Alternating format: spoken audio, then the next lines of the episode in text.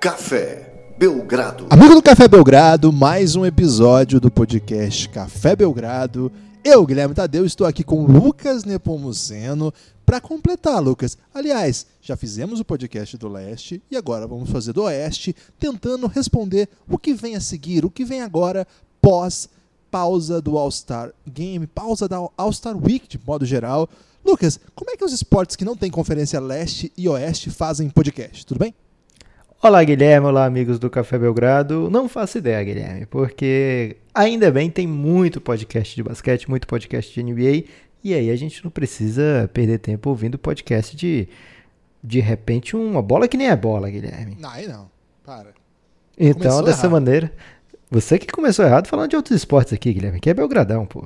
Não, é porque eu, eu fico pensando como que deve ser difícil dividir pautas de podcast sem as conferências leste e oeste. E a NBA Complicadíssimo. A NBA ainda dá aquela mamatinha que é você colocar a divisão. Que eles criaram a divisão só pra fazer é, podcast, né, Lucas? Para as pessoas. É, mas aí a divisão eles fazem para os podcasts exclusivos, né? Que são mais Exato. detalhados. Aí então são. Você fala muito tempo sobre cada franquia. Então aí sim a NBA pensou: não, o Café Belgrado precisa dos episódios exclusivos lá em cafébelgrado.com.br.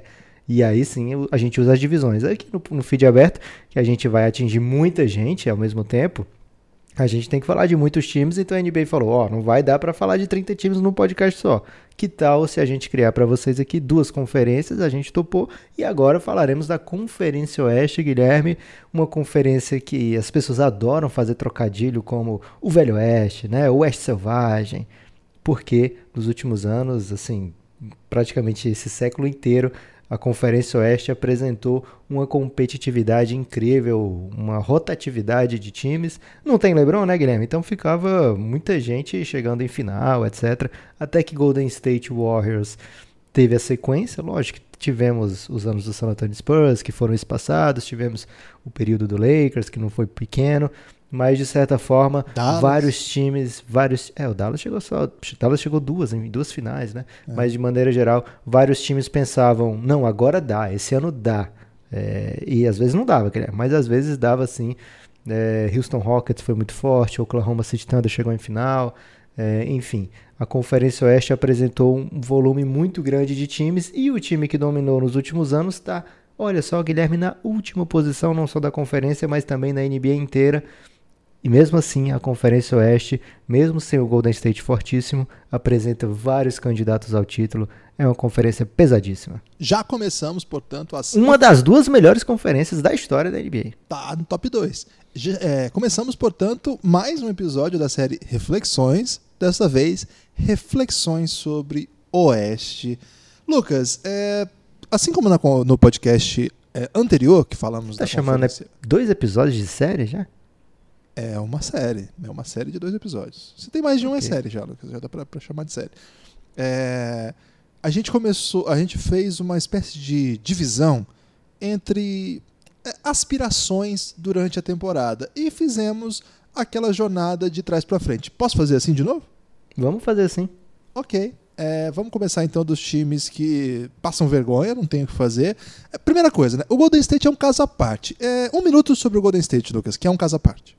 O Golden State Warriors, Guilherme, acho que a gente até já falou dessa mesma piada aqui, mas às vezes o ouvinte do Café Belgrado é Repetir rotativo, Guilherme. piada é, tem feito muito sucesso aí, por exemplo, na Praça Nossa, Lucas. Faz mais ou menos 30 anos que eles fazem a mesma piada.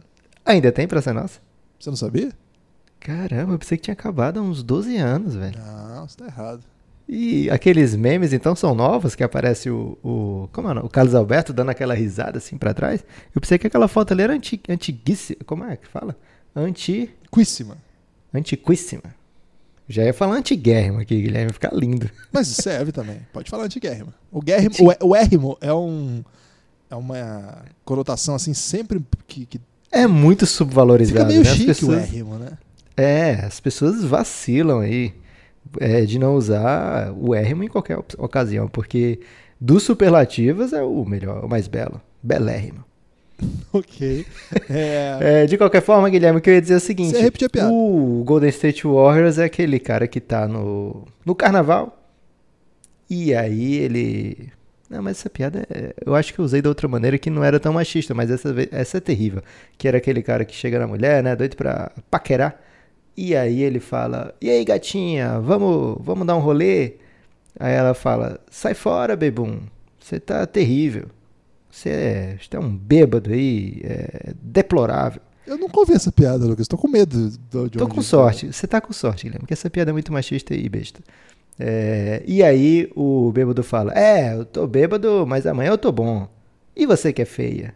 O bêbado, além disso, é despeitado, né? Porque ele tava afim de dar o rolê, levou fora e aí mandou palavras idiotas pra cima da mulher. Mas o Golden State tem essa. Você pode contar desculpa, né? ela invertendo, falando, por exemplo, é, a mulher chamando o cara. Eu tô bêbada, mas amanhã eu tô boa. E você que é feio? E aí. pé. Infelizmente, Guilherme, o feio, vendo a mulher bêbada nesse país, ele não vai dispensar. Esse é o, o grande problema.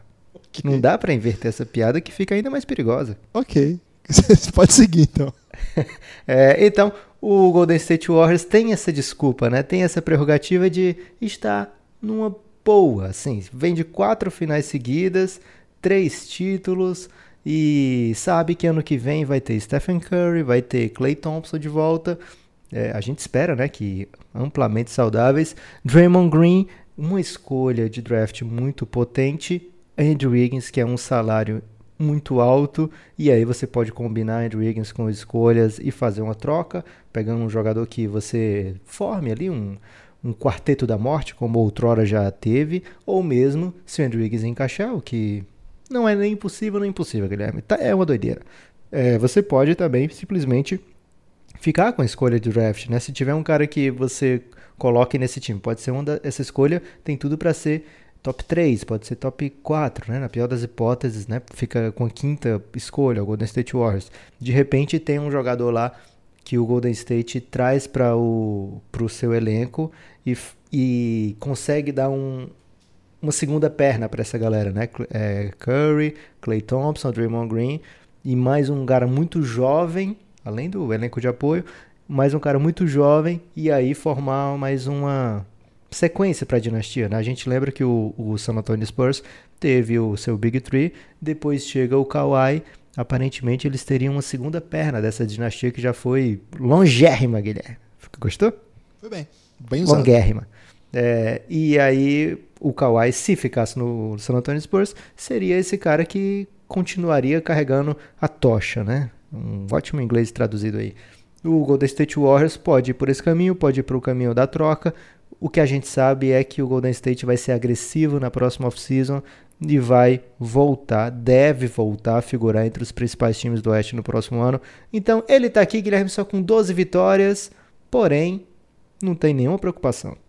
É, só serve pra fazer a piada ruim mesmo, Lucas. É, E falou muito até do, do Golden State. A gente ganhou tempo, Guilherme. Você me deu um minuto, eu multipliquei isso aí. É, e de eu multiplicar e você multipliquei em 15 minutos para ganhar tempo e o ouvinte não precisar procurar outro podcast para ouvir de Golden State Warriors. Depois de Eu Sei Que Tu Me Sondas, agora você mandou uma frase bíblica que dá um tom, assim, bastante é, religioso para as suas análises. Eu acho que você vai precisar retomar, porque agora a gente vai falar da, de algumas equipes que, na real, é, a gente tem que falar porque tem muito torcedor que gosta desses times. Porque esses times, essas equipes, têm pouca influência no que vai acontecer de aqui até para o final da temporada. Tô falando, claro, de Minnesota Timberwolves, que se movimentou recentemente, fez muita coisa, então, eh, no mínimo, tem coisa legal para assistir nos próximos jogos, que é a- como que esse time vai se encaixar, o Beasley tá ao máximo, o D'Angelo Russell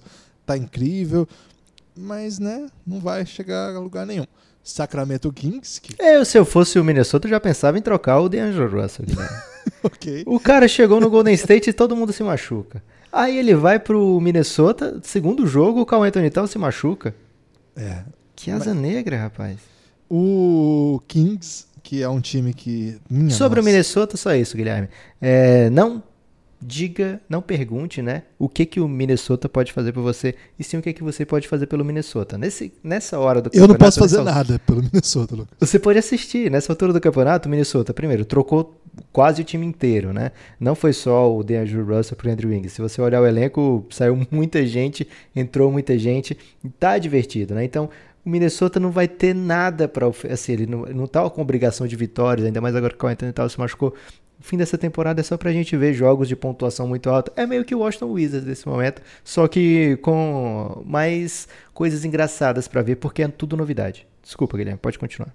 É, você está fazendo o que você sempre faz, né, Lucas? Evitando trazer Phoenix Suns quando o assunto é ruim. Mas, infelizmente, vamos ter que falar de Phoenix Suns. É... Guilherme, o Phoenix Suns, você está dizendo aí que o assunto é ruim, mas o Phoenix Suns só está precisando de uma peça, Guilherme. Como assim uma peça? Tá faltando. No um máximo amador? duas peças. É. Felipe é... Neto e Marcelo Adnet. Se o Phoenix Suns tiver esses caras que traz jogador do nível do Yaya Touré aí pro, pro elenco, como o Felipe Neto e o Adnet estão fazendo com o Botafogo, o Phoenix Suns vai muito longe. Será que é isso? Você já tem Devin Booker, já tem com o Rick Rubio, DeAndre Ayton, você traz Kelly Oubre, você traz um Felipe Neto, Cara, Guilherme. A notícia você... que eu li no Globo Esporte, que era é, Felipe Adnet, Felipe Adnet não, Marcelo Adnet e Felipe Neto é, participam da contratação de Aturre, do movimento para contratação, né? mas mais do que agitar as redes sociais, né? Tinha uma outra participação lá. Eles vão trazer, Guilherme. Cara, foi top 5 notícias aleatórias mais doideiras que eu já li na minha vida. Assim. É tipo um pacote de notícias exóticas que não faz nenhum sentido, cara. é muito bom, cara. E se o Felipe Neto estiver ouvindo, Felipe, pensa aí no Phoenix Suns, cara. Traz aí de repente um Kevin Durant, mesmo machucado, ou sei lá, um LeBron James aí pro, pro nosso time. Ou então, se for um cara mais idoso aí, como é o que tá mais disponível no mercado, de repente consegue o Tim Duncan aí, sabe o que acontece? Mas vamos agitar isso aí, Felipe. É, quem seria o Yaya Touré e o o, e o Honda. O Honda, o Honda não foi o Felipe Neto que trouxe, né? Ah, tá. Ok. Mas ele, ele ajudou a movimentar as redes e aí o Honda viu a grande movimentação e, e veio. Ok. Então ele não foi direto. No Yaya Churre ele já vai trazer. É, deixa eu ver quem é que pode mandem ser o aí, Mandem aí nas redes sociais do Café Belgrado. Arroba o problema é se alguém falar que é o Carmelo Anthony. Ué, não digo que não me surpreendi.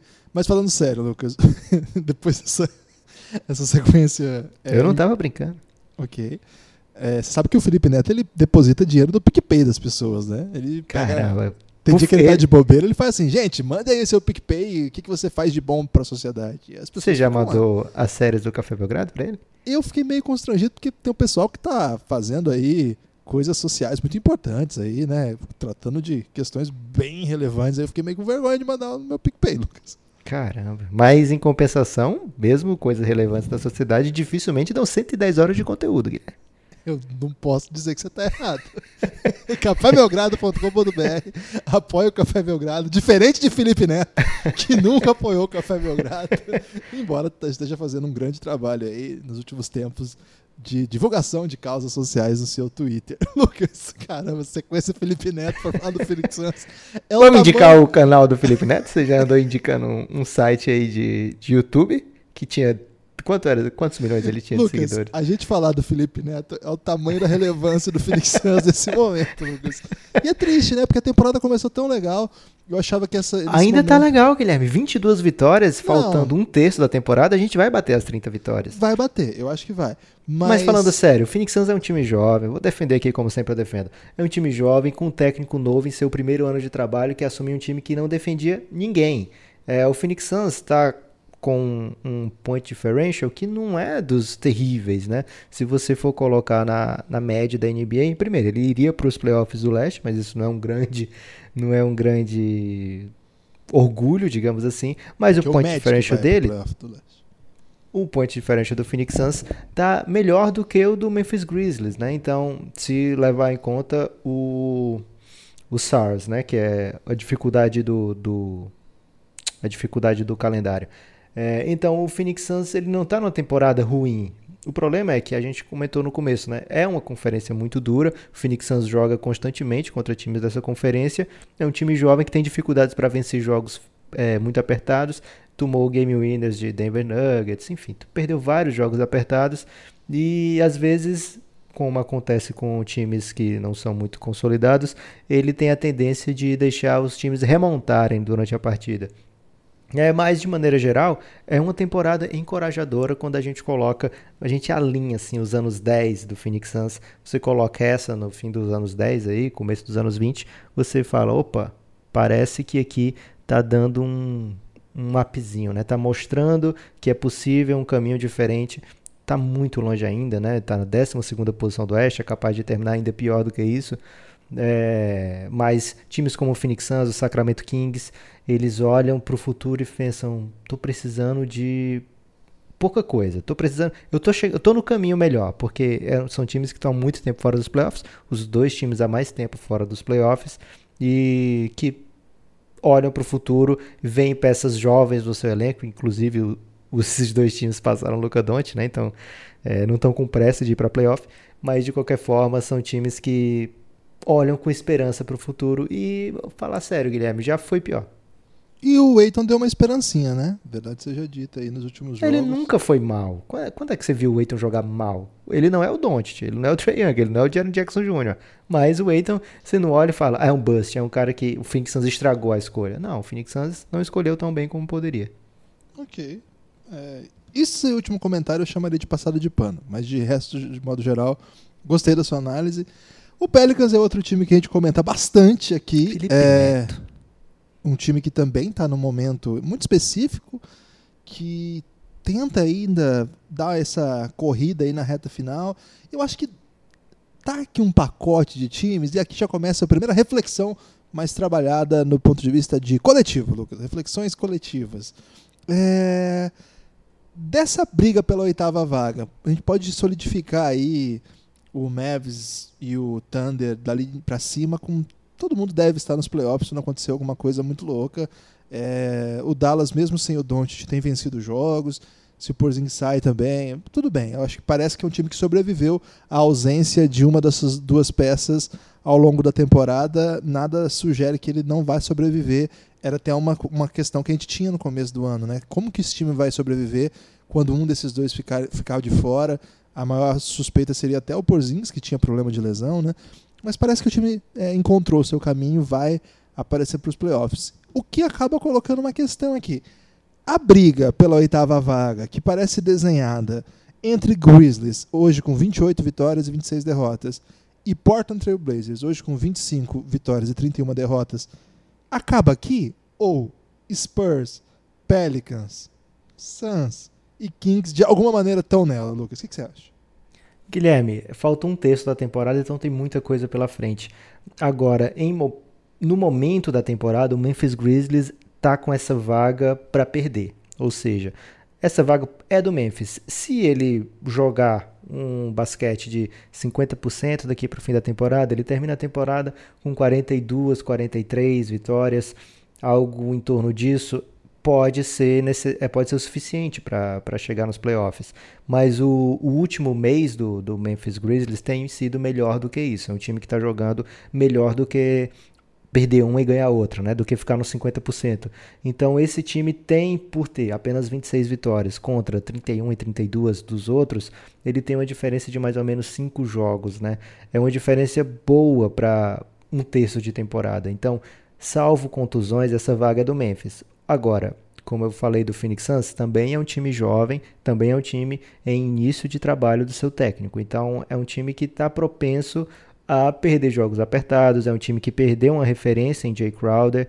É, pode parecer pouca coisa, mas o Jay Crowder era um cara que aparecia. Quantos jogos a gente já viu o Jay Crowder fazer ótimos últimos quartos, né? Quarto quartos muito bons por esse Memphis. Então o Justice Winslow chegou. Pode ser que se encaixe rápido, pode ser que não. Pode ser que demore ainda jogar, vamos ver como é que ele está é, fisicamente.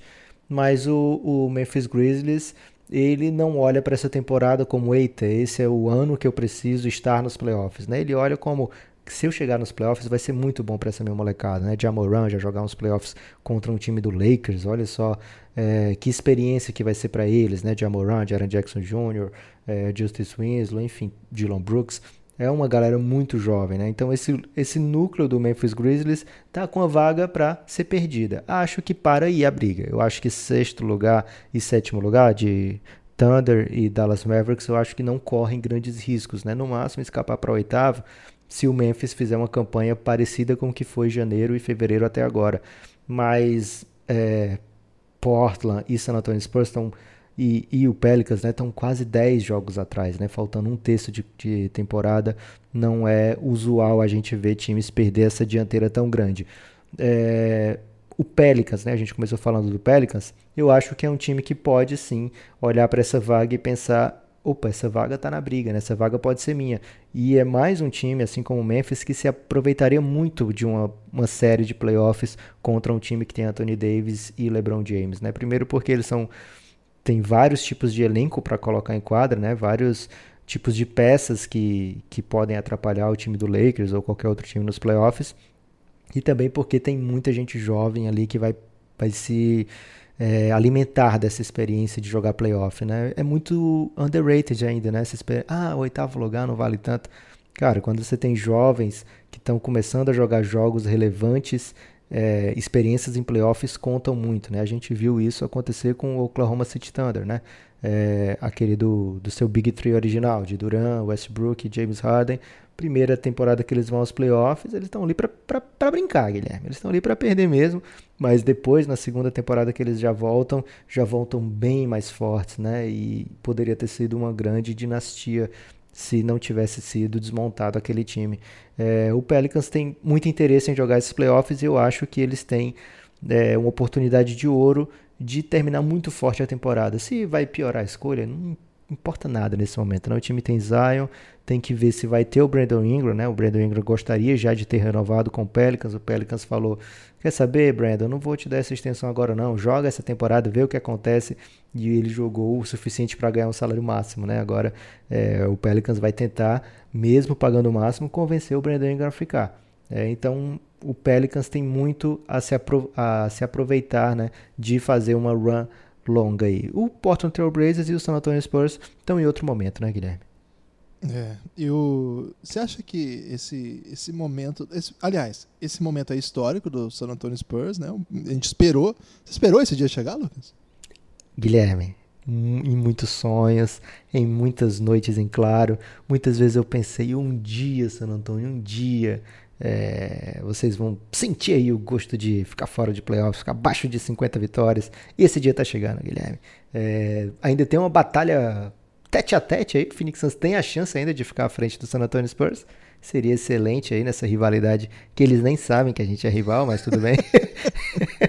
é, mas brincadeiras à parte, né? Tem muito torcedor, muito torcedor do San Antonio Spurs é, vão ter que lidar com essa nova realidade, né? Porque o San Antonio Spurs não só está na briga, como não tem um caminho claro para o San Antonio voltar para a briga, né?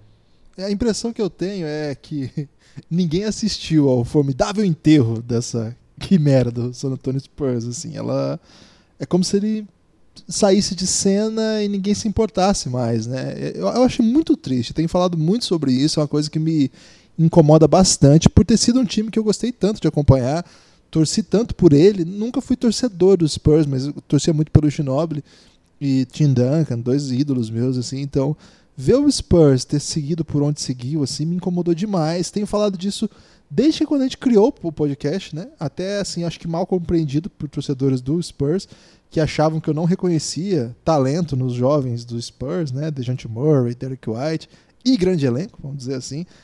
É, e na real é isso, né? É um, é, desde que o Kawhi saiu, é, a, gente, a gente na verdade não, não teve podcast Café Belgrado. Você acha que é como o San Antonio, assim, esquecido dessa maneira, né? A gente tá falando briga quente por playoff e o San Antonio completamente esquecido. Você acha que é como naquele filme do X-Men que o Ciclope morre do nada, assim? A gente fica esperando que ele. Não, ele deve aparecer no filme ainda e de repente ele não volta? Eu não assisti esse filme, Lucas. Mas eu assisti o do, do Logan. Pode ter alguma referência desse? Uh, não. Você podia me ajudar, então, nas próximas vezes, usar um exemplo aí mais interessante. O San Antonio podia ser o Wolverine antes, Guilherme, mas agora ele não tá se regenerando, não. Tá, então.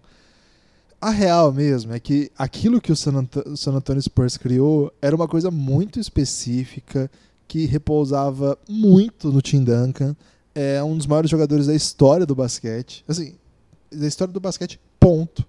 É uma das maiores lendas. E a gente teve a, oportunidade de acompanhar. E ao seu redor tinha jogadores absolutamente incríveis, né? Primeiro, lá atrás é, David Robinson, depois Ginobili, Tony Parker, é, e aí vai, vai chegando depois Kawhi Leonard. E desde que o Tim Duncan se aposenta, o San Antonio Spurs não consegue ser grande. Verdade seja dita, poderia ser caso o jogador mais decisivo da NBA hoje, que eles formaram, eles escolheram no draft, eles desenvolveram, tivesse continuado lá. Então, isso tudo é pacote de uma série de decisões, uma série de problemas de relacionamento entre o time e o Kawhi, mas isso também tem a ver com o Tim Duncan, eu acho, sabe, Lucas? Eu acho que o San Antonio Spurs se acostumou mal a tratar as estrelas achando que todo mundo era o Tim Duncan, que ia topar, tomar esporro e fazer o que, que o time quisesse ou todo mundo era Ginoble, que basicamente falou, não, ok, eu, eu saio, assim, eu, eu abandono recordes, pontos por jogo, até salários maiores, para vir do banco, para ajudar mais o time. Eles olharam pro Kawhi e acharam que estava ali, no Kawhi, uma personalidade desse tipo, e ele até parecia, por muito tempo, né, uma personalidade assim, e alguma coisa que a gente nunca vai saber, eu acho, quem sabe daqui a um tempo, né?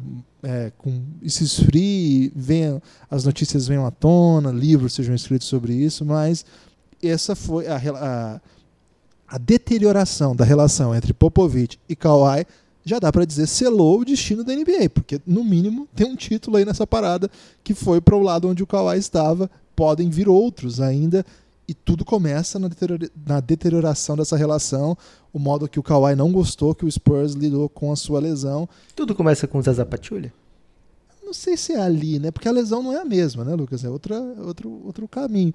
Mas Sim. ali é, é, o último grande jogo, né, do Spurs, aquele, aquele lance e que o Zaza Pachulia, é, aparentemente, né, aparentemente mal intencionado, deixa o pé para que o Kawhi não aterrisse a, dali em diante a NBA é outra, né? É um bom Belgraverso esse, inclusive. Temos uma série que a gente analisa cenários, né? Esse cenário em, em, que as coisas não se deteriorem, né? Porque o Spurs precisava dessa estrela. É, vou ter que falar de novo, e as pessoas ficam irritadas comigo, Lucas. Mas DeJounte Murray, bom jogador, Derek White, bom jogador, mas... Cara, você é tem marcação com esses meninos aí, meu Deus. Mas outros... Para. é, e outros tantos, né? Projetos, Lonnie Walker agora, um projeto muito legal, San Antonio Spurs tem um grupo de olheiros que não é tão bom quanto já foi, essas coisas vão mudando, mas continuam conseguindo bons jogadores lá, né?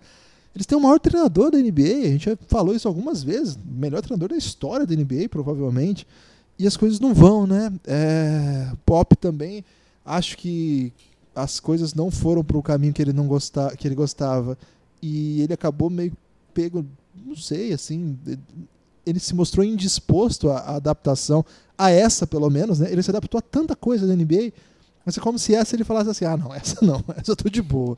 Todas as outras coisas eu fiz. Quando teve que jogar com Torre Gêmeas, eu joguei. Quando teve que jogar small ball, fui campeão assim. Quando joguei com quatro abertos e um pivô lá, fui também. Joguei com defesa, joguei com ataque, joguei chutando de três é, com um sistema de transição, mas analytics, essas coisas, eu tô totalmente fora, não tô afim. Claro que isso é um pouco o retrato do time que ele é capaz de pôr em quadra, né? Se fosse outro cenário seria diferente. Mas eu acho que o San Antonio Spurs é, o mais triste, eu acho, é isso, assim, é, um, é, uma, é uma derrocada, não foi igual a derrocada do, do Golden State, né, que assim, era maravilhosa e de repente foi uma, foi uma queda, né, uma, um tombo. Cara, ele foi se escondendo, ele foi sumindo mesmo, né, como se não, se não importasse mais mesmo.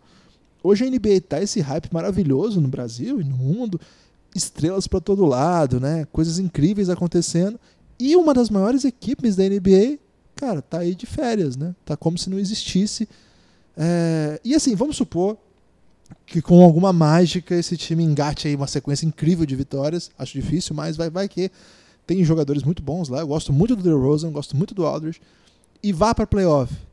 Vai para perder de novo, como ele tem ido, né? Nos últimos playoffs, perdeu para um time de garotos, verdade? Um ótimo time de garotos, mas perdeu também. Então, acho que a minha reflexão mais dolorida deste podcast, Lucas, vai para San Antonio Spurs. Nossa, sofrido demais, só cinco títulos, playoff todo ano, coitados. Portland Trail Blazers, Guilherme, tá em outra vibe, né? Tá na vibe do, opa, pera aí que eu tenho o Damian Lillard, né? E agora machucado o Damian Lillard, vamos ver quanto tempo ele como é que vai ser a, a, sequência né, do Portland Trail Blazers. Lembrando que quando o CJ McCollum se machucou, o Damian Lillard deu um, um gás extra, assim, a ponto de ser o melhor jogador da NBA no período que ele estava fazendo as coisas que ele estava fazendo. É, então agora ele vai perder uns 3, 4 jogos no mínimo. O CJ McCollum vai ter que fazer a parte dele e do Lillard, né? Não é moleza, porque o Lillard é muito mais jogador que o CJ McCollum. Porém, a gente viu na série contra o Denver, por exemplo, o Lillard não estava bem naquela série. O CJ McCollum falou, opa, peraí que eu sei, eu tenho, tenho meu talento aqui também, né? Então, o CJ McCollum foi capaz de liderar aquele time, jogo 7 em Denver, foi épico do CJ McCollum, mas não foi só o jogo 7, né? O CJ McCollum fez uma belíssima série contra o Denver, agora vai ter que jogar num nível parecido com aquele, vai ter que fazer muita coisa, mesmo quando o Lillard não está bem, ele enquadra, muda o jeito que a defesa vai marcar o CJ McCollum, então é muito diferente o CJ McCollum ir bem com o Lillard em quadra, e bem sem a presença do Lillard, né? É outro bicho, é outra coisa. Mas se o Portland estiver pensando em playoffs, vai precisar encaixar a defesa nesse período e vai precisar muito de CJ McCollum. É, a sequência do Portland Trail Blazers não é exatamente assim, caramba, impossível o, Portland vencer, né? O Portland precisa nesse comecinho, esses, digamos, né, esses quatro, cinco jogos, essas duas semanas agora, Guilherme, pós é, All-Star Break, ele vai enfrentar é, Pelicans, e aí é um confronto diretíssimo, né? Logo na sexta-feira, se o Pelicans vence, ele já meio que se credencia já no mesmo nível de Portland ou até um pouco acima, né? Por conta das situações. Mas tem jogos nesse período agora contra Detroit Pistons, tem Atlanta Hawks, tem Orlando Magic, tem Washington Wizards, tem Phoenix Suns, tem Sacramento Kings. Né? Então são jogos acessíveis. No meio disso tem Boston também e tem Indiana Pacers, mas você vendo esses outros jogos, né? Olha só, nos próximos, sei lá, 10 jogos, eles pegam Detroit, pegam Hawks, pegam Magic, pegam Wizards, pegam Phoenix Suns, pegam Kings, depois o Phoenix Suns novamente. Caramba, só tem mamata aí, hein? E o Memphis Grizzlies depois dessa sequência, né? Isso pulando, eu pulei, né, os três jogos que eu já falei, Pelicans, Celtics e Pacers que tem nesse período. Então, nesse nessa faixa aí de jogos, o Portland vai ter que mostrar as credenciais e ver. Ele não vai poder tropeçar contra o Magic, não vai poder tropeçar contra o Wizards, não vai poder perder um, ganhar uma do Suns e perder outra, né? Se ele está pensando em playoffs, é, a sério em playoffs, ele tem que é, emendar em uns jogos e é por essas duas, três semanas seguintes ao All-Star Weekend que o Portland vai jogar nessa próxima. É, nesse para ver para onde vai a temporada, né? Caso fique sem Lillard por um período estendido e sem essas vitórias, né, as chances do Portland na, acabam rapidamente.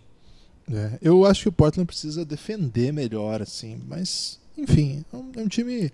Como assim, Guilherme? É a 27 defesa da NBA. é, é, pois é. Quem que é pior que o Portland? Ah, Guilherme, aí deve ser, você tá falando aí de Golden State Warriors, Cleveland Cavaliers, ou Atlanta Hawks. Hawks, né? Certamente, é. Ok. É, Lucas, vamos então para boas notícias, né? Boas vibrações. Boas vibrações é uma tradução errada ou não? Não, é good vibes, ok. Ok, vamos lá é então. Uma tradução desnecessária, né? Porque é bem mais legal falar em inglês desnecessário. Falando, Lucas, em expressões do Café Belgrado, como inglês desnecessário, é, grande momento, palavras duras, palavras doces, nós temos o nosso podcast Elástico Mental. Tem episódio novo, aliás, dois episódios nos últimos 14 dias, um recorde, é um recorde do Elástico? Hum, já tivemos uma sequência até melhor do que isso, Guilherme. Foram três semanas com episódios. Então talvez você pode presenciar a quebra de um novo recorde. Ouça o nosso podcast de cultura elástico mental. Semana passada fizemos um episódio sobre o. Às vezes o jovem tem medo da cultura, Guilherme. Mas é. é tem é, que perder, é, né? Tem que perder o medo da. Primeiro, deve perder o medo da cultura, né? A gente tem que abraçar a cultura, gente. E segundo, é, não se assuste assim, ah, vai ser sobre coisas cabeça. Muito pelo contrário. É também sobre coisas cabeça. É um podcast sobre a vida, Guilherme, mais do que sobre a cultura. Porque cultura é vida. É, um podcast sobre a vida, então, café, é, Elástico Mental, procure aí no seu vídeo, é, no seu aplicativo preferido, está em todos. Elástico Mental. A gente fez um episódio sobre Uncut, como é que chama? Uncut Gems, é isso? Joias brutas, né, pro, pro jovem que não está entendendo a sua pronúncia, Guilherme. Joias Brutas, o filme do Netflix do Adam Sandler, que tem Kevin Garnett, inclusive. É um filme bem legal, assista, ouça lá o podcast. E agora, no podcast mais recente, nós falamos aí da era on demand, dos streamings, fizemos uma grande reflexão sobre a vida. Ouça lá, dê essa moral pra gente, Elástico Mental. E indique pros parceiros aí, pros seus camaradas, as conjas, os conges que não gostam de basquete, talvez ainda não conheçam o Café Belgrado. Dê essa força aí pra gente, ajuda a gente a divulgar elástico mental. Lucas, vamos então falar das Eu acho vibes. que se a pessoa gosta do Café Belgrado, tem uma boa chance de gostar do Elástico Mental, Guilherme. Porque é eu e você do mesmo jeito. É, tem, tem essa possibilidade. Lucas, vamos lá. Memphis Grizzlies, você falou rapidamente deles, acho que tá bem. Dallas Mavericks, Oklahoma City Thunder, Houston Rockets, Utah Jazz, Clippers, Nuggets e Lakers. Essas são hoje, seriam hoje, se a NBA acabasse agora, por uma polêmica enorme e mudança de, de regra no meio do caminho, seriam as equipes que disputariam os playoffs. Lucas, vamos lá. Tem, dá para dividir esses times aqui em tiers?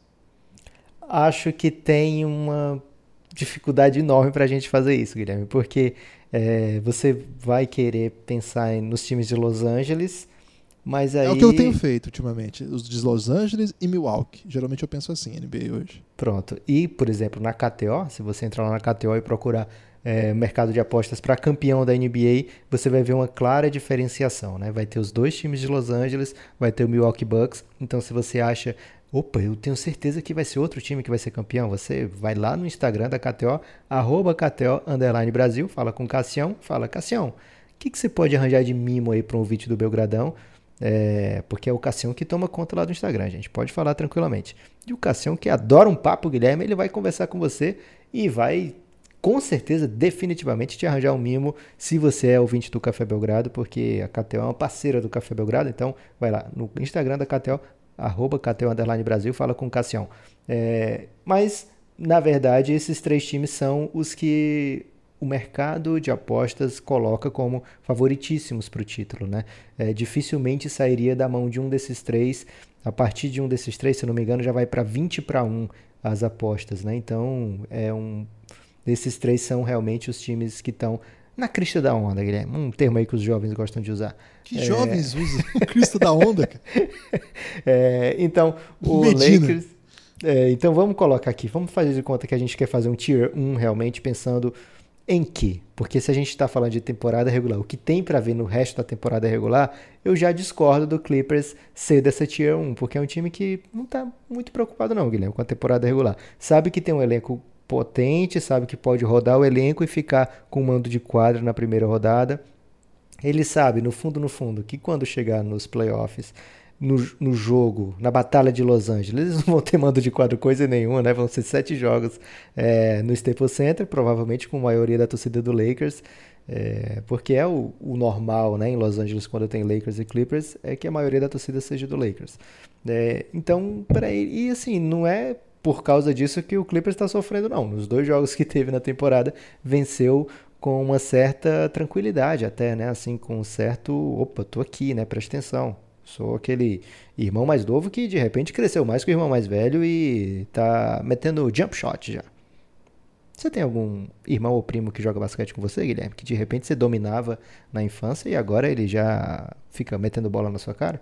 Até tenho, viu? Um grande abraço pro Kaique. É... O problema é que quando eu, era jovem a gente não, praticava muito basquete, não, Lucas, porque a gente não tinha quadra perto e tal, a gente jogava mais futebol mesmo. E eu dominava, mas agora eu, eu perco no basquete, mas no futebol eu domino ainda, porque ele é meio pé bem. É mesmo? É, sou craque, Lucas. É que eu sou muito bom no futebol. É, você é goleiro, Guilherme. Como é que você domina Não, pera lá. Eu sou goleiro para fins competitivos. Quando sem grandes competições em alto nível, você pode me colocar lá no gol que eu garanto. Então Você é tipo o Iguita. Chilavé. Posso, não. É pela barriga Chilavé, mas pela ousadia e guita. Mas nenhuma coisa nem outra.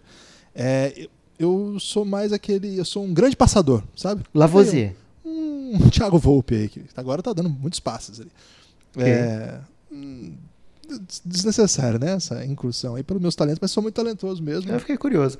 É, mas então, o time do, do Clippers, ele não tem medo de uma série contra o Los Angeles, né? Mas na temporada regular, e eu queria só que você definisse agora, essas tiers que você está querendo definir, é para posicionamento na temporada regular ou já é falando de playoff?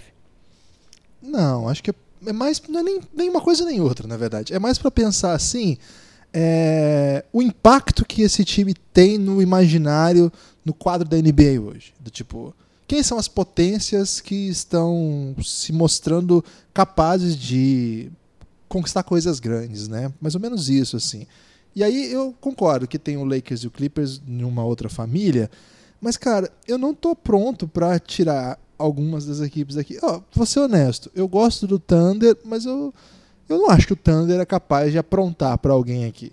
Eu acho que ele vai fazer jogo duro, nunca vai ser fácil vencer um time que tem Chris Paul, nunca vai ser fácil vencer um time que tem o Galinari, que é um craque, né? Steven Adams que luta. Mas eu acho que é um time que tem assim alguns problemas que não foram resolvidos, até porque o time está em outra timeline, etc. O Dallas é um time que eu adoro por motivos Doncic e vou torcer por ele todos os jogos que existir e o Doncic é capaz de fazer 60 pontos num jogo de playoff, ele dá a pinta disso, Lucas. Ele a gente fala muito de como ele é craque, como ele envolve as pessoas, os jogadores, como ele dá passes maravilhosos, como ele é um maestro ali do ataque. Mas o Doncic é, antes de mais nada, um assassino, né? Ele pontua com uma facilidade inacreditável. Assassino das áreas. Mas... ele pontua... Foi Referência. O Foi o Sorinho isso aí? É, o Sorinho falando do Messi, Guilherme. É. Assassino das áreas. Caramba, hoje tá foda. O, Don, o ele pontua com uma facilidade incrível, assim. Começa o jogo, você vai ver, ele tá com 15 pontos. Ele pontua demais. Eu sou capaz de ver ele explodindo nos playoffs, fazendo 60 pontos. Mas eu também não vejo esse Dallas pronto, por exemplo, para eliminar uma potência. Talvez num duelo ali com o Nuggets vai ser duro. Eu acho que o Nuggets vence, mas vai ser duro. Com o Lakers, com o Clippers, já acho um pouco mais difícil, né? O time já fez bons jogos com esses times ao longo da temporada, mas não vejo. Agora, quando a gente pensa em... Você acha que o Dallas é, tá sofrendo do perigo do gol cedo? Não, não, acho que não. Eles abriram a temporada jogando muito bem, Guilherme. Em, é, em novembro eles fizeram campanha maravilhosa, tá? até novembro, né? Tava lá brigando entre os três times do Oeste, primeiro, lá em cima, e depois as coisas não foram tão bem. Não, eu acho que é, é um time pior do que aquilo que mostrou no começo da temporada. Acho que as defesas não esperavam um Don't desse jeito. Acho que o sistema tinha algumas novidades também. É, eu tô curioso, Lucas, para ver esse time a lesão do Dwight Powell, é, na minha opinião, pode trazer um tipo de Dallas que me parece até mais perigoso com o Porzingis na posição 5. A gente não viu o Porzingis ainda na posição 5 nesse Dallas por muito tempo, porque precisamente o time jogava com Porzingis e Maxi Kleber, Porzingis ou Dwight Powell. Raras oportunidades, a rotação ficava com Porzingis na posição principal de big. E eu acho que isso pode até ajudar a nascer esse Porzingis que a gente só vê quando o Doncic não está em quadra, né? Eu não sei como é que o Carlisle vai armar isso defensivamente, até de espaçamento, quem que vai é, quem que vai trazer a bola, se um cara a mais ali não vai atrapalhar, se do ponto de vista de proteção do aro, só o Porzingis ajuda. É, eu achei ele muito bom nisso, mas quando tinha dois era mais interessante, né? Não sei, mas eu, eu tenho essa tenho essa pecinha aí que eu tô curioso para ver mas eu não acho que seja um time capaz de ganhar do Lakers, ganhar do Clippers. Mas, cara, é, nós temos ali um dos melhores jogadores da NBA hoje, né? Então, talvez o, o Doncic lidere esse time. A gente já viu o Doncic em playoffs na Europa sendo MVP entre adultos. A gente não viu na NBA ainda, porque ele não jogou. Não descartaria esse time fazendo coisas belas, mas com um punch, vamos dizer assim, menor do que os times que eu vou dizer a seguir. Cara, Utah então, Jazz. Então, desses seis, sete times, você é uma tier descolada das demais, OKC e Dallas? É isso que você quer me dizer? Eu quero dizer isso. Eu acho que. Ok. Tô pronto acho... para concordar com você, Guilherme. OKC e Dallas estão numa tier acima do Memphis e abaixo de Nuggets, Jazz e Rockets. Tá pronto para concordar? Tô pronto para concordar e digo mais, mas tá tudo bem. Esses times não é, vão sofrer por acho. estar em sexto e sétimo do Oeste. É uma competição dura e esses times é, o Dallas está com a dupla nova, né, recente, é, o Porzingis voltando de lesão. E o OKC, Guilherme, se pensar bem, eles nem imaginavam que iam estar aí. Então tá ok para eles. Se eles aprontarem nos playoffs, será lindo, será magistral, Verdade. será inesquecível. Concordo. Então a gente passa para essa tier. É, essa aqui é, é, essa aqui. A gente falou um pouco lá do leste, como tinha times bons, né? E como que eles mais ou menos se equivaliam, tal mal comparando, porque tem histórias, trajetórias muito diferentes essas equipes, mas eles são equivalente àquilo desse lado aqui, porque eles se enfrentam muito, sempre dá jogo bom, tem uma rivalidade ali entre esses, esses times. é legal demais quando eles estão em quadra, né? Então, ver o Jazz, ver o Nuggets e ver o Houston Rockets, aliás, Lucas, eu não tenho a menor ideia do que passa na cabeça das pessoas. Eu queria até saber o que vocês comem, onde vivem, o que fazem, que dizem que o Rockets é feio de ver jogar.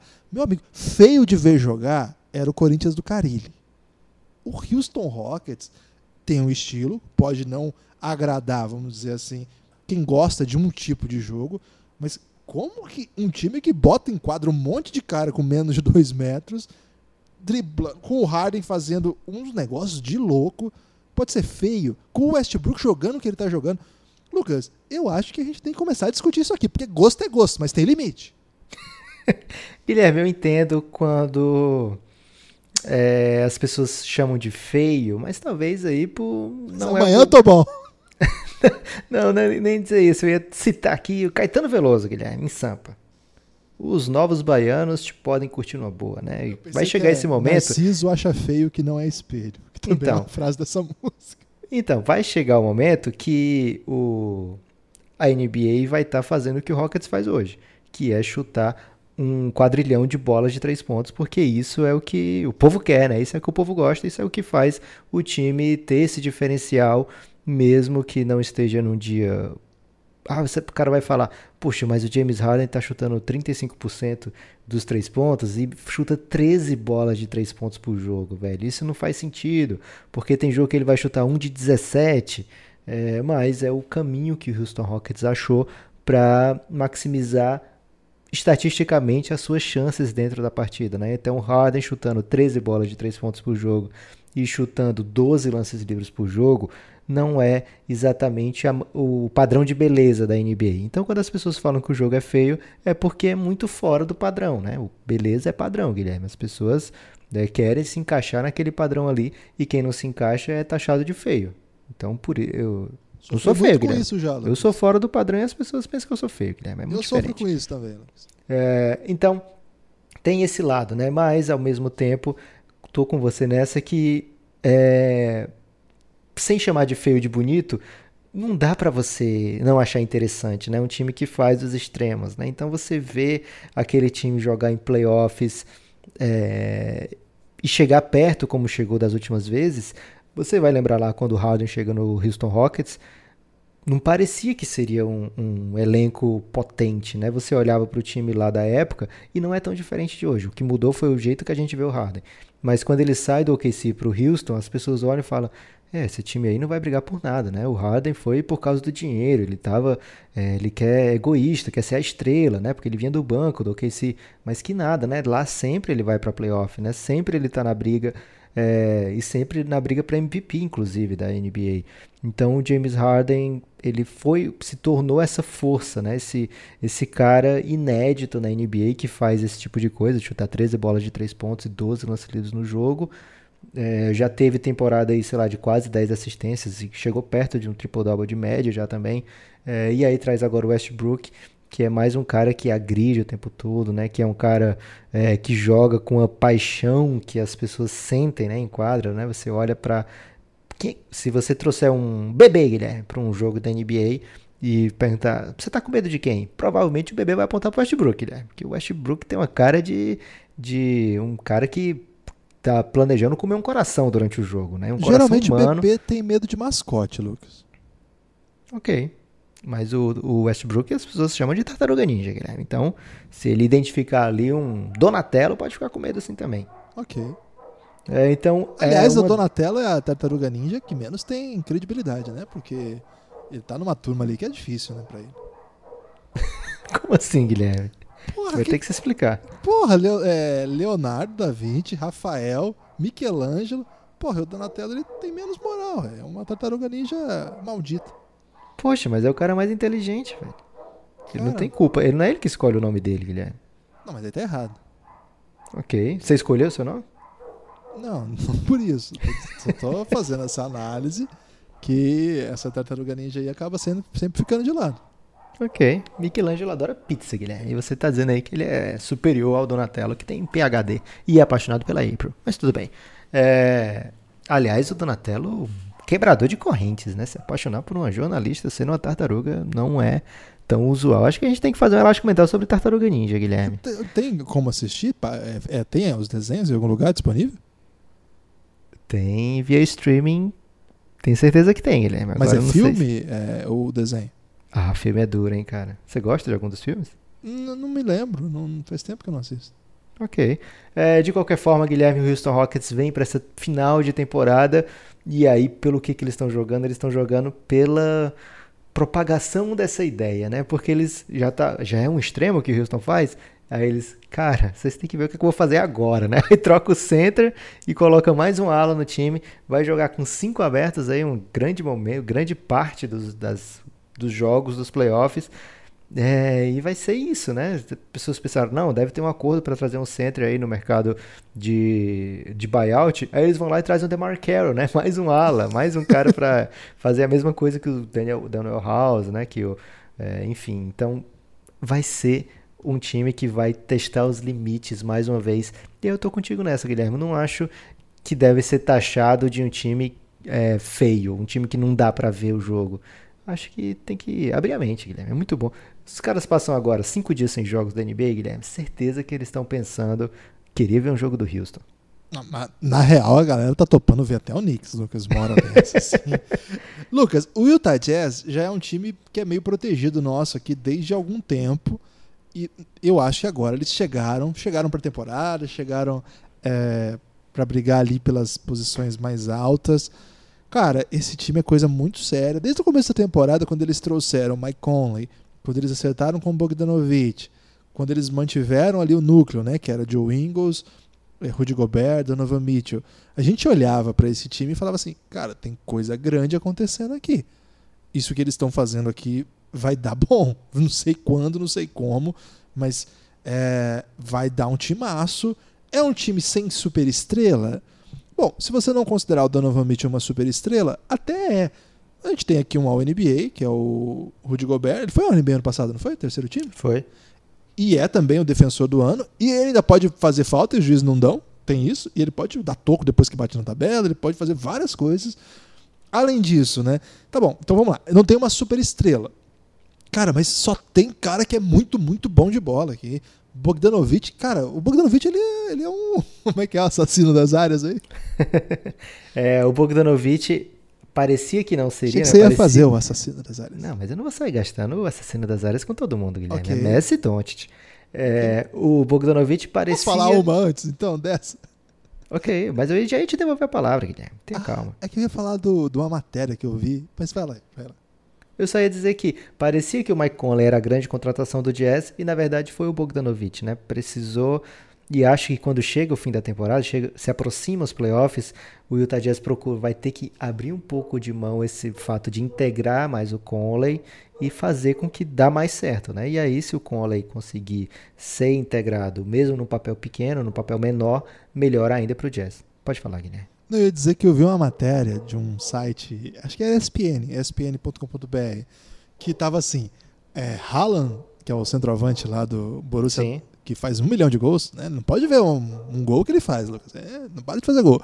O jovem é inconsequente, Guilherme. É, ele acha que a vida vai acabar em gol agora. E aí tava assim, ele tem comparações com é, Lewandowski e Luka Doncic. E eu, obviamente que eu cliquei. Tipo, eu sou uma pessoa simples, Lucas. Eu vejo o Luka Doncic, eu clico. Não tem eu- comparação com o Doncic de um cara fenômeno do futebol agora. Vamos lá. E é maravilhosa a matéria, porque, na verdade, é o próprio cara que fez a matéria que compara com o Doncic. Eu fiquei muito feliz. Adorei isso aí. É, vou, vou até adaptar aqui. É, Luca Doncic, inclusive, tem sido comparado com o Paul McCartney, Lucas, sabia? Tem essa também, Guilherme? Tem. É, Quem foi? Foi você? Acabei de comparar. Dois gênios Ok. aí da, da arte.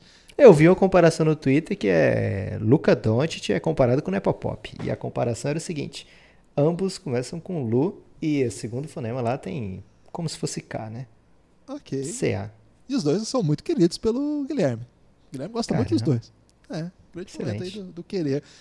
Mas assim, ele. Assim como o Doncic, Guilherme, eu também sonho o dia que eu vou ficar bem longe de você. Caramba, tomei, tomei palavras bem distraídas agora. Agora, ô Lucas, esse time ele tem uma particularidade comparado com a NBA que a gente vive hoje. Assim, primeiro, o Jazz tem esse privilégio de ter como superestrela um jogador, superestrela ou estrela, melhor jogador, enfim, um jogador que ainda está no seu salário de rookie. Ele vai para mais um ano, ele está ganhando 3 milhões esse ano, Donovan Mitchell, e o ano que vem deve ganhar 5 milhões e 100. Claro que daqui a pouco isso vai virar 30, não sei o quê, mas tem esse, esse espaço aqui para que você consiga, nesse período, ter outros jogadores ganhando bem no time. Além disso, o restante dos salários eles estão mais ou menos distribuídos em vários jogadores. Né? Eles têm o Conley ganhando 30, o Rudy Gobert ganhando 25, o Bogdanovich ganhando 17, o Joe Ingles ganhando 11. Trouxeram o Jordan Clarkson, foi fácil trazer ele porque ele ganhava 3, mas é expiring. Então, assim, eles não são. É, ao contrário de equipes poderosas da NBA que concentram boa parte. Tem o Clippers, que é uma grande exceção, porque conseguiu o Montrezl Harrell e o Low Williams muito barato. Mas eles concentram boa parte dos seus talentos em um, dois, no máximo três, três estrelas, e essas são as super equipes. O time do Utah Jazz espalha bem isso, o que transforma. É um time diferente, né? um time que tem muita opção, tem muito protagonismo, tem muitos caras aqui que podem ficar com a bola no momento decisivo. Eu confio tranquilamente a bola no momento decisivo no Mike Conley, confio tranquilamente no Donovan Mitchell, mas talvez quem vá levar a bola num crunch time pode ser até o Joe Ingles, por exemplo, que é um craque, né? um cara que cria muito bem, tem a visão de jogo excelente. O time é, tem muita opção, tem muita, muito ajuste para fazer e joga defesa. Né? Playoff a gente sabe como defesa é relevante, como as, as adaptações, as a capacidade que você tem de impor dificuldade ao adversário. Cara, é muito difícil ganhar desse time. Ele não tem uma estrela igual o Doncic, mas tem uma estrela tão boa quanto várias outras estrelas da NBA, que é o Donovan Mitchell, que já foi comparado inclusive com o Dwayne Wade, por exemplo. Cara, esse time aqui, Lucas, esse é um time que eu não, é, eu não duvido. Assim, se eles estiverem na final da NBA esse ano, tudo, nossa, o Jazz na final, cara, não vai surpreender não. E é para isso, Guilherme, eles precisam descolar dessa quarta posição, né?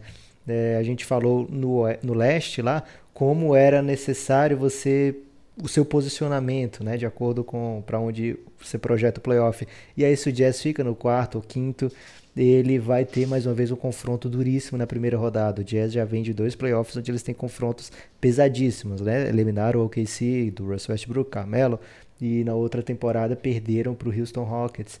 É, e na mesma que eliminaram, perderam para o Rockets também. É, então esse confronto com o Rockets não é o ideal para o Jazz, né? Seria mais, é, melhor para o Jazz continuar melhorando nas últimas 10 partidas só 5 vitórias, né? Mesmo assim, as quatro últimas parece estar tá esquentando nessa reta final. Nos últimos anos esquentou na reta final pós All-Star. Né? Então, se ele desse esquentado novamente, ele pode descolar, pode beliscar uma segunda posição do leste, do oeste. Não é algo fora de cogitação. Tem 18 derrotas, o Nuggets que está em segundo tem 17 derrotas, né? Então tá ainda tá possível o Jazz pegar essa posição. Seria muito importante para o time, porque você pegar um, um, um, Rockets, né? Ou Clippers, pode ser o Clippers, se o Clippers decidir poupar muita gente, ou mesmo perder jogos como tem perdido, né? Tem perdido jogos que tá jogando todo mundo e o Clippers perde, não é um time imbatível. É, se ele escapa desse, desse confronto, né? De Rockets ou Clippers ou Nuggets, que também não é impossível, ele também escaparia, se ele pegar a segunda posição ou terceira, de um Lakers na segunda rodada. Então é outro tipo de caminho, né? Então tanto Nuggets como Jazz, como Rockets, como Clippers vão jogar por essa segunda posição. O Rockets está um pouquinho atrás, mas ainda tem um terço da temporada e o Rockets pode encaixar, né? Um time, as pessoas falam, ah, um time feito para ganhar jogos na temporada regular e perder nos playoffs, nos playoffs acaba perdendo. Primeiro, né, que só tem um campeão, então é muito fácil. Você pode dizer isso de 29 times, né? É, mas de qualquer forma, é, ganhar jogos na temporada regular já adiantaria boa parte do caminho para o Rockets. Então, é, essa segunda posição do Oeste tá, vai ser muito batalhada nessa reta final. O Nuggets tem uma vantagem que é mínima. A grande vantagem do Nuggets é que, no, no caso, ele tem muito jogador bom. Essa é a real vantagem, porque de posição a vantagem de, de produção até agora, a vantagem é muito, muito pequena, né? Três jogos para o Houston, não é nada isso aí, né? Para faltando um terço da temporada. E no meio do caminho tem Clippers e Jazz. Então esses times, né? Nuggets, Clippers, Jazz e Rockets, que é essa mesmo o Clippers não estando nessa tier, talvez ele não esteja tão desesperado assim pela segunda posição como esses outros times.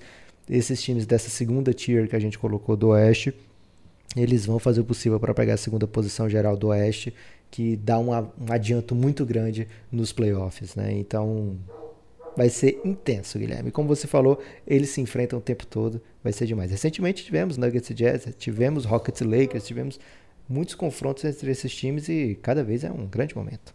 É, daqui a pouco a gente vai ter, não esse sábado, o próximo a gente vai ter um Clippers e Nuggets, que deve ser incrível também. É, eu tô muito curioso, Lucas, para ver. Tem o... Thunder e Nuggets amanhã já. Olha aí. Eu tô muito curioso para ver esse. É, a gente sabe que a grande força do Nuggets é o Jokic. O Jokic é um craque, é, é por onde tudo passa. E eu fico pensando o Jokic enfrentando o Houston Rockets, cara. Vai ser muito legal, porque o Rockets, evidentemente, não tem ninguém para parar o Jokic. Poucos pivôs são capazes de impor alguma dificuldade ao Jokic. É o caso, por exemplo, do Rudy Gobert. O Rudy Gobert é capaz de impor dificuldade. É sempre um jogo duro, são dois pivôs de, de alto nível. Agora, o Houston, ele, ele, o Capela não tinha essa capacidade e agora não tem ninguém mesmo. Ao mesmo tempo, o retrogosto é o quê? Que do outro lado da quadra Cara, o Jokic ele vai ter que ficar correndo atrás dos malucos. Eu sei lá o que, que ele vai fazer. Porque ele vai ter que correr atrás ali do PJ Tucker. Que vai ele já andou dizendo, ele andou reclamando, Guilherme, que perdeu quase 28 pounds aí durante a temporada, porque corre muito. Imagina numa série contra o Rockets. Imagina, né? Então eu tô. É, assim, eu, tô, eu queria muito ver isso. É, Acho que o Nuggets, ele também. O, o próprio Jokic, né? É um pouco o um, um retrato assim de um cara que pegou no tranco durante a temporada. O começo não é tão bom, tinha acabado de chegar no Mundial. Parecia assim, fora de forma para nós aqui.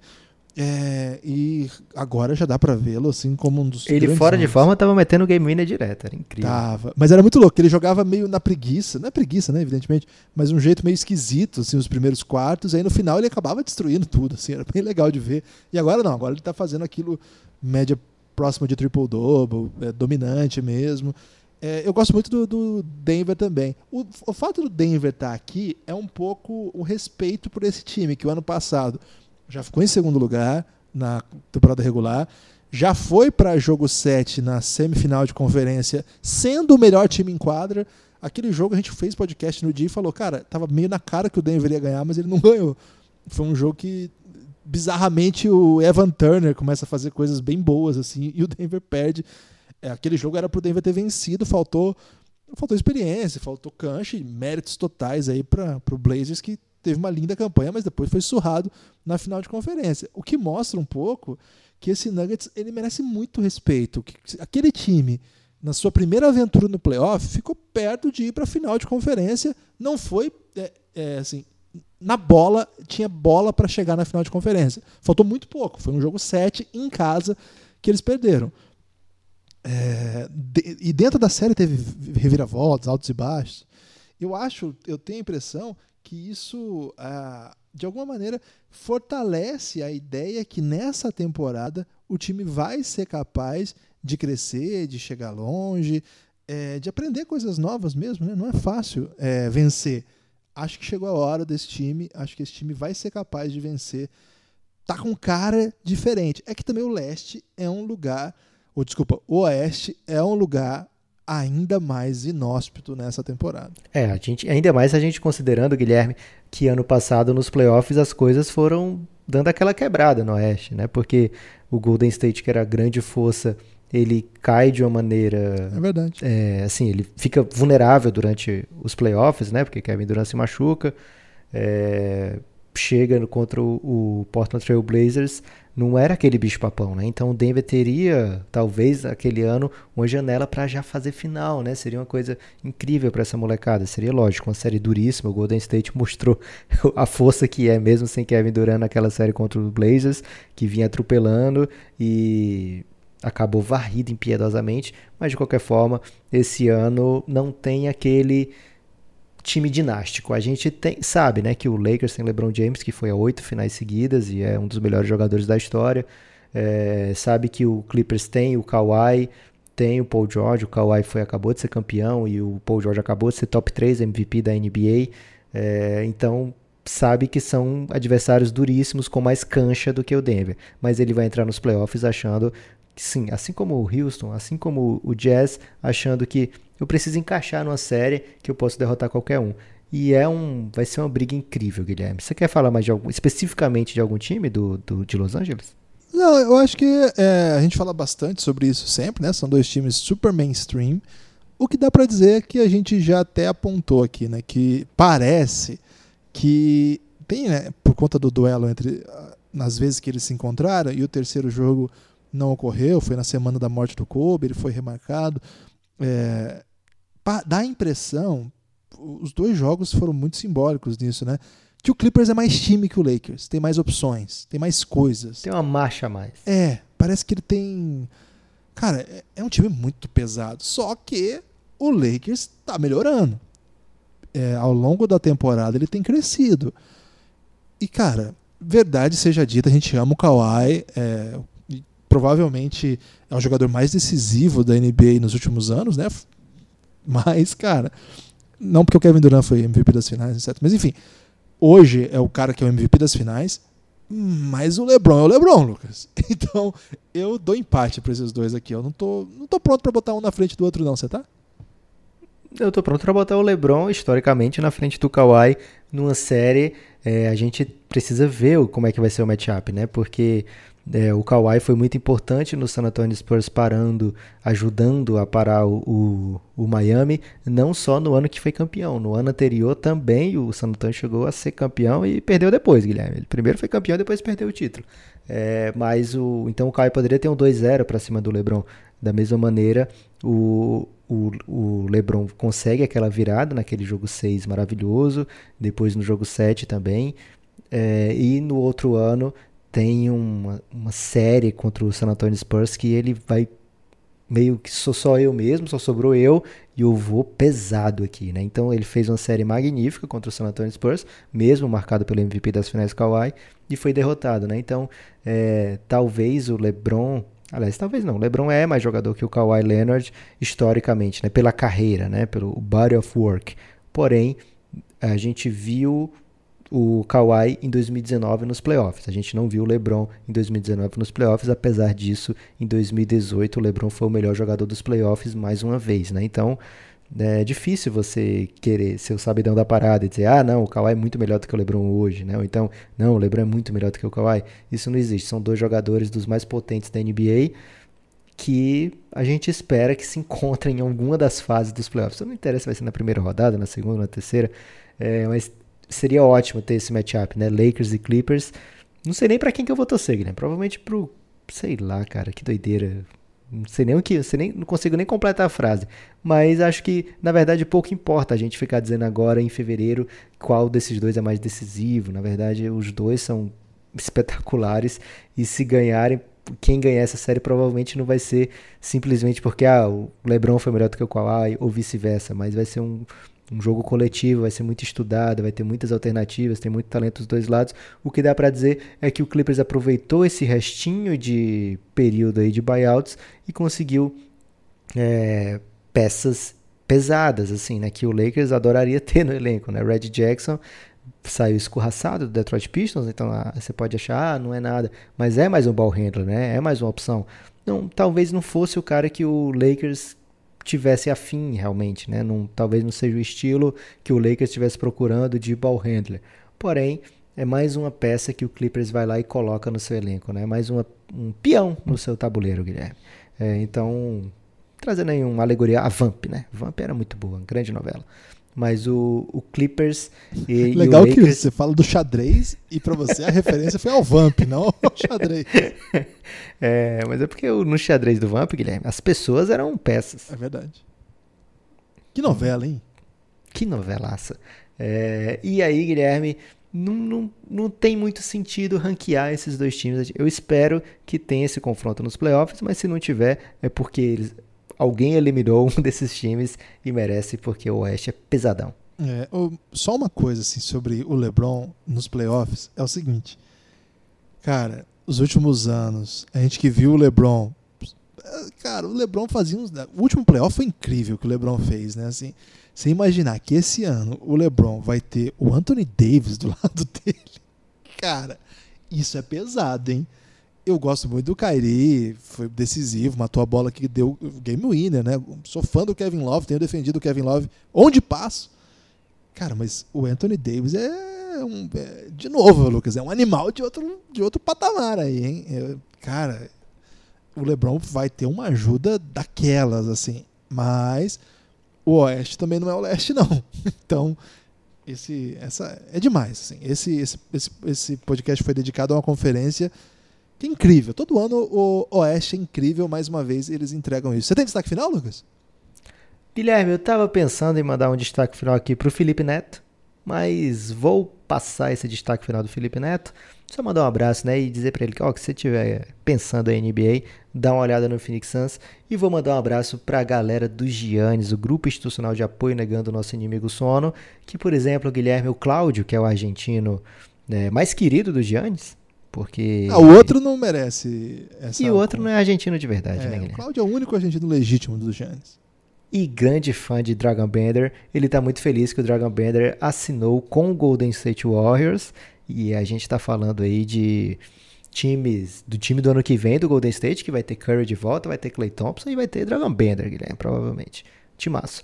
É, muito curioso, né? O Golden State, ah, eu quero perder, vou trazer os jogadores que eram do Suns. Marcus Chris, Dragon Bender, excelente. Isso é planejamento. É, mas o meu destaque final de verdade, Guilherme, é para NBA, que não para, e aí a gente faz o podcast do Leste, e no outro dia acontece doideiras, né? Kyrie machucado seriamente, e teve outra coisa no o leste Kevs, agora. Ah, sim. Bailey. O Kevs demite o.